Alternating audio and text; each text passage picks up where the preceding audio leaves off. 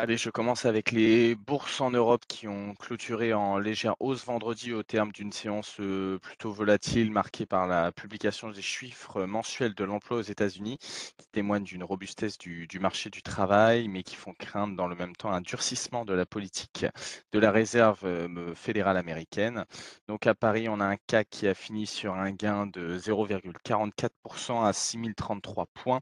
On a un DAX allemand qui a progressé de 1,34, un FTSE qui a clôturé en hausse de 0,10 et un Eurostock 50 qui a pris 0,52%. Donc sur l'ensemble de la semaine, on a un Asis parisien qui a gagné 1,72% et un Stock 600 quasiment 2%. Donc sur la séance, les marchés actions étaient marqués par une incertitude. Donc il y avait une certaine prudence liée toujours au repli des matières premières et sur le fond d'inquiétude de, la demande, avec la Chine qui met en place de nouvelles restrictions sanitaires pour lutter contre la pandémie du Covid-19. Donc au niveau des, secteurs, on avait le compartiment de l'automobile qui était bien orienté. Donc c'était la plus forte hausse sectorielle avec plus de 3%.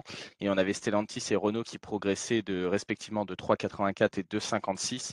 Et à l'inverse, on avait le secteur des services aux collectivités qui accusait la plus forte baisse à 0,62%. Donc on avait au niveau des valeurs EDF qui, qui, progressait, qui continue à progresser de plus de 5% en continuant de, de profiter du projet de renationalisation annoncé plus tôt mercredi dans la semaine. Du côté des US, on a terminé euh, proche de l'équilibre vendredi au terme d'une séance peu animée.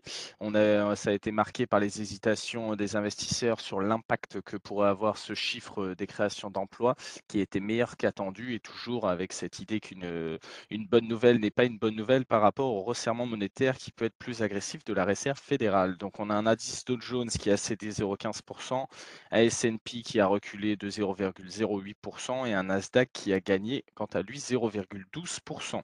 Donc comme je le disais, on avait le chiffre des, du département du travail, donc qui a créé la surprise vendredi avec des gains d'emploi à quasiment 372 000, ce qui était bien plus nombreux que les 250 000 attendus ce mois-ci.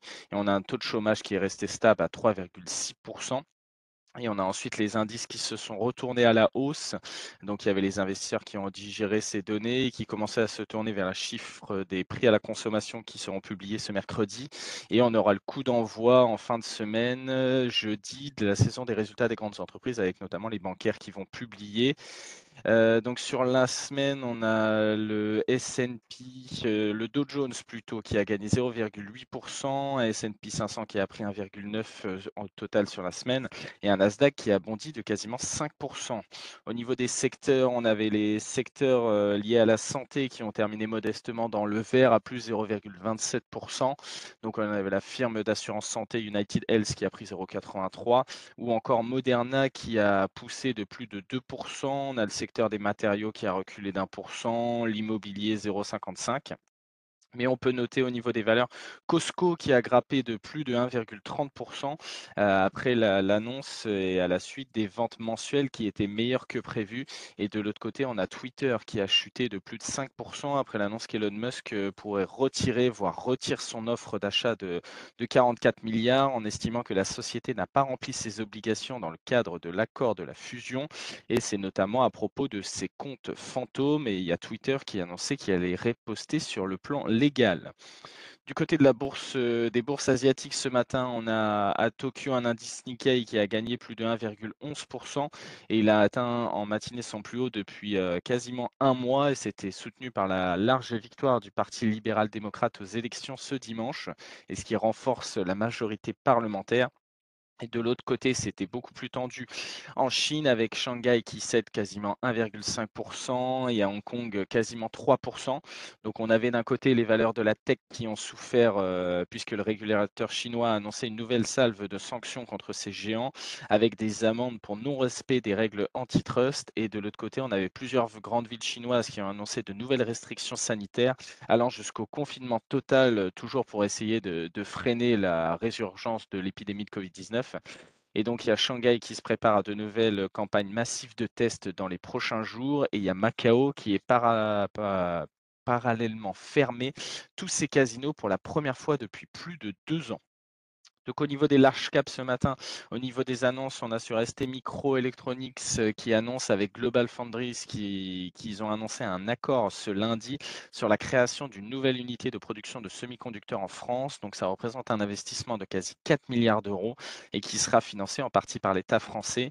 Et de l'autre côté, on a Airbus qui a fait état de ses euh, avions livrés pour la période de janvier à juin pour un montant total net de 295 appareils et qui a annoncé avoir remporté 259 commandes nettes sur la même période. Je laisse la parole à Nantes pour les mid small.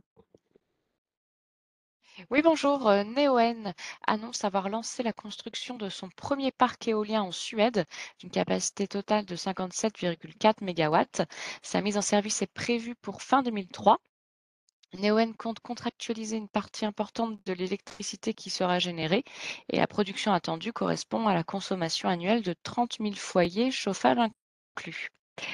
Et Valeo annonce un accord de coopération sur cinq ans avec le CNRS pour accélérer le développement d'innovations qui permettront une mobilité plus propre et plus sûre des personnes et des biens. Voilà pour les moyennes et petites.